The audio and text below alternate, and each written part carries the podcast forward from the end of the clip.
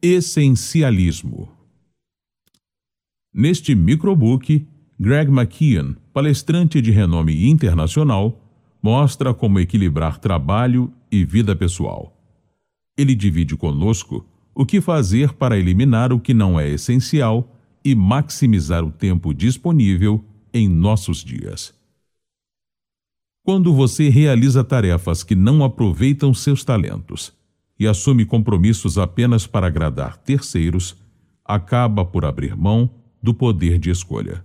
Como tomar as próprias decisões e só entrar em ação se puder fazer a diferença. Boa leitura. O caminho do essencialista. O caminho do essencialista é buscar incansavelmente o menos, porém melhor. Ele não concorda com esse princípio só de vez em quando, mas o adota de maneira disciplinada o tempo inteiro. É preciso entender que existem muito mais atividades e oportunidades do mundo do que tempo e recurso para investir nelas. O essencialismo não trata de fazer mais, trata de fazer as coisas certas ele rejeita a ideia de que se pode fazer tudo. Em vez disso, exige pesar bem as opções e tomar decisões difíceis. Em outras palavras, o essencialismo é uma abordagem disciplinada e sistemática para determinar onde está o ponto máximo de contribuição, de modo a tornar sua execução algo que quase não demanda esforço. Escolher. Costumamos pensar que a escolha é uma coisa, mas na verdade é uma ação. Não se trata apenas de algo que possuímos, mas de algo que fazemos. Embora nem sempre tenhamos controle sobre as opções, sempre temos controle sobre qual delas escolhemos. É verdade que escolher é difícil. Por definição, para realizar uma escolha, é preciso dizer não a alguma ou a várias coisas, e isso parece acarretar uma perda. Mas a escolha está no próprio âmago do que significa ser um essencialista. Isso exige a conscientização da capacidade de escolher. Precisamos reconhecê-la como um poder invencível dentro de nós, que existe separado e distinto de todas as outras coisas, pessoas ou forças escapar. Antes de avaliar o que é essencial ou não, é preciso explorar as opções.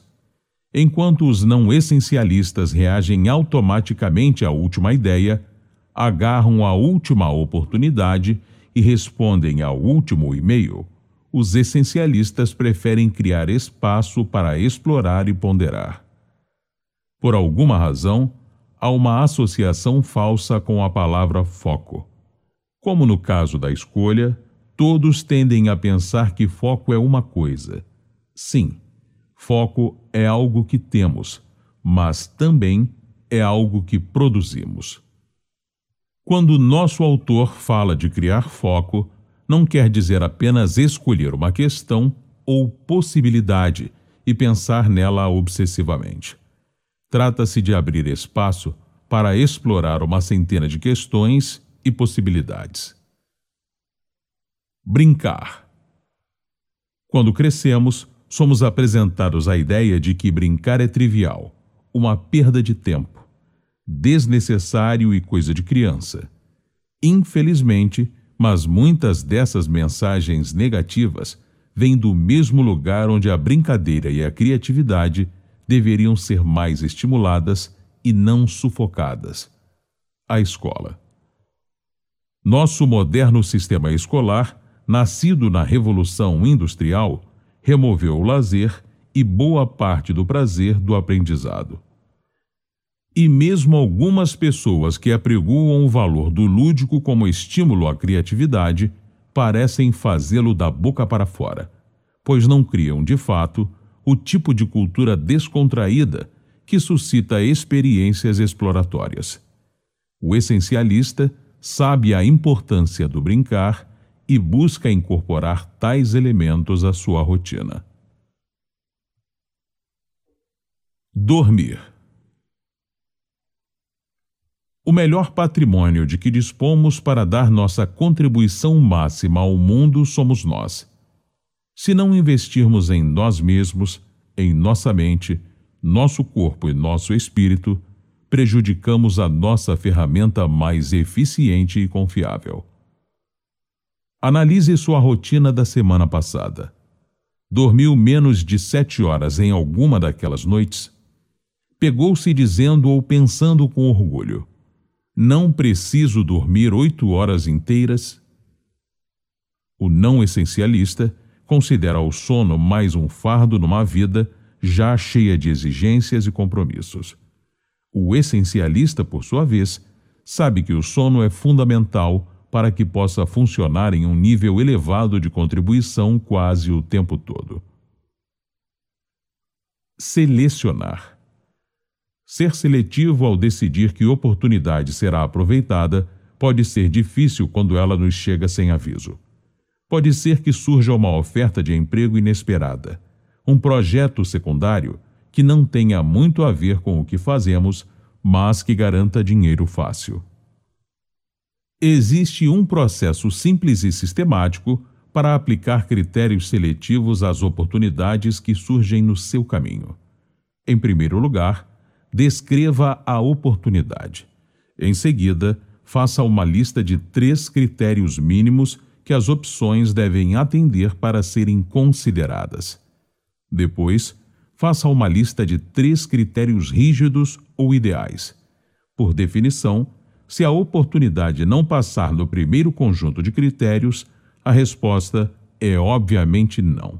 E se também não passar por dois dos três critérios rígidos, a resposta continuará sendo não. Ousar. Embora se conformar com o que os outros membros do grupo esperam de nós, o que os psicólogos chamam de conformidade normativa, não seja mais uma questão de vida ou morte, esse desejo ainda está profundamente entranhado. É por isso que a mera ideia de dizer não provoca grande desconforto, seja para um velho amigo que o convida para jantar, para o chefe que lhe pede que assuma um projeto importante de alto nível, ou para a vizinha que lhe implora ajuda com o bazar da igreja sentimos culpa, não queremos deixar os outros na mão. Tememos prejudicar o relacionamento. Mas essas emoções atrapalham nossa clareza. Elas nos distraem da realidade de que podemos dizer não e nos arrepender por alguns minutos, ou dizer sim e nos arrepender por dias, semanas, meses e até anos. A única maneira de sair dessa armadilha é aprender a dizer não com firmeza, decisão e, ao mesmo tempo, delicadeza. Porque é assim que conseguirmos, descobriremos não só que o medo de desapontar e irritar os outros era exagerado, como também que esses outros, na verdade, passam a nos respeitar mais. Eis uma verdade quase universal. As pessoas respeitam e admiram aqueles que têm coragem e convicção de dizer não. E como aprender a dizer não com delicadeza? Conheça algumas diretrizes gerais. Separe a decisão do relacionamento. Quando nos pedem alguma coisa, podemos confundir o pedido com o nosso relacionamento com quem pede. Dizer não com elegância não significa usar a palavra não. Há várias maneiras de recusar solicitações com boa educação sem usar a palavra não. Concentre-se no que terá que perder. Quanto mais pensamos em algo de que abrimos mão ao dizer sim a alguém, mais fácil é dizer não. Em geral, dizer não exige trocar popularidade por respeito. É claro que dizer não com respeito, sensatez e delicadeza pode ter um custo social a curto prazo, mas a longo prazo o respeito vale muito mais. Lembre-se de que um não claro pode ser mais gentil do que um sim vago ou sem compromisso. Ser vago não é ser gentil, e retardar o não final só vai torná-lo muito mais difícil, além de deixar o destinatário ressentido. Editar. A edição auxilia a execução sem esforço do essencialista, porque remove tudo o que distrai e o que é desnecessário. Ou, como explicou um editor de livros, meu serviço é reduzir ao máximo o esforço do leitor. A meta é ajudá-lo a ter a compreensão mais clara possível da mensagem. Na vida, não podemos nos dar ao luxo de revisar as conversas que acabamos de ter, a reunião que acabamos de realizar, nem a apresentação que acabamos de fazer e corrigi-las com uma caneta vermelha. Limitar. Os essencialistas sabem que estabelecer limites dá poder. Reconhecem que essa imposição protege o tempo deles contra aproveitadores e costuma liberá-los de ter que se esquivar de coisas que promovem os objetivos dos outros, não os seus. Quando não estabelecemos limites claros na vida, podemos acabar presos pelas restrições que os outros nos impõem. Mas quando temos fronteiras bem definidas, ficamos livres para deliberadamente selecionar em toda a variedade de opções o que queremos explorar. Prevenir. Pense no projeto mais importante que está tentando realizar no trabalho ou em casa. Depois, responda estas cinco perguntas: Que riscos eu corro nesse projeto? Qual é o pior cenário? Quais seriam seus efeitos sociais? Qual seria o impacto financeiro? Como posso investir para reduzir riscos ou aumentar a resiliência social ou financeira? A resposta a essa importantíssima pergunta lhe indicará as margens de segurança que você pode criar para se salvaguardar de acontecimentos inesperados. Subtrair. Os essencialistas não recorrem a paliativos em vez de procurar os obstáculos mais óbvios ou imediatos, buscam os que retardam o avanço. Perguntam: o que está nos impedindo de obter o que é essencial? Essa abordagem vai além da simples solução de problemas. É um método de redução do esforço para minimizar o resultado. Tenha clareza do objetivo essencial. Não podemos saber quais obstáculos remover sem termos clareza do resultado desejado. Identifique o caminhante mais lento. Em vez de mergulhar logo no projeto, pare por alguns minutos para refletir. Quais são os obstáculos no meu caminho até o resultado? Faça uma lista desses entraves. Remova o obstáculo. Isso não precisa ser difícil nem exigir um esforço sobre-humano. Em vez disso, pode-se começar em pequena escala. Avançar.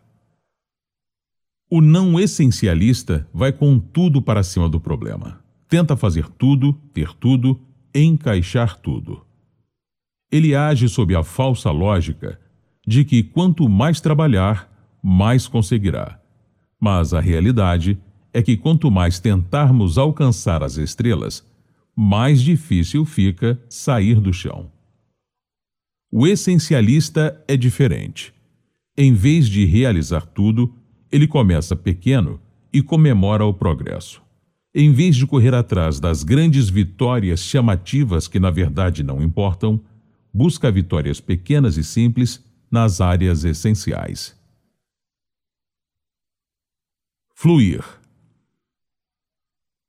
a maioria de nós tem algum hábito comportamental que quer mudar, seja comer menos bobagens, desperdiçar menos tempo ou se preocupar menos. Mas quando tentamos, descobrimos que mudar o menor e mais simples dos hábitos é extremamente difícil. Como resistir à poderosa atração desses hábitos? Por exemplo, se ao voltar para casa você passa por uma padaria e tem vontade de comprar um bolo, na próxima vez que passar por ela, aproveite a deixa e compre uma salada no restaurante do outro lado da rua. A cada vez que executar o novo comportamento, você fortalecerá o vínculo cerebral entre a deixa e ele, e logo, de forma subconsciente e automática, você se verá seguindo a nova rotina. Focalizar. O que fazer para ficarmos totalmente presentes no que está diante de nós? Conheça a seguir duas técnicas simples. Descubra o que é mais importante neste momento.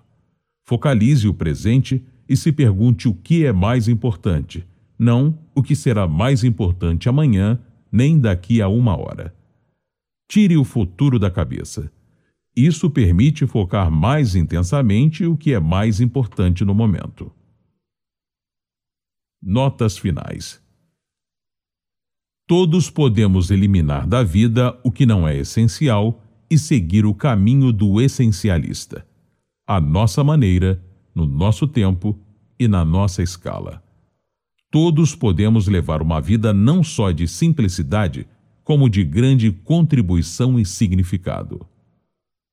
Há duas maneiras de pensar o essencialismo. A primeira é vê-lo como algo que se faz de vez em quando. A segunda é pensar nele como algo que se é. Na primeira, o essencialismo é mais um item acrescentado a uma vida já cheia. Na outra, é um modo diferente e mais simples de fazer tudo. Ele se torna um estilo de vida, uma abordagem abrangente para viver e liderar. Ele se torna a essência de quem somos. O essencialista leva a vida sem arrependimentos. Quando identificamos corretamente o que mais importa e investimos tempo e energia nisso, fica difícil lamentar as escolhas feitas. Sentimos orgulho da vida que escolhemos ter.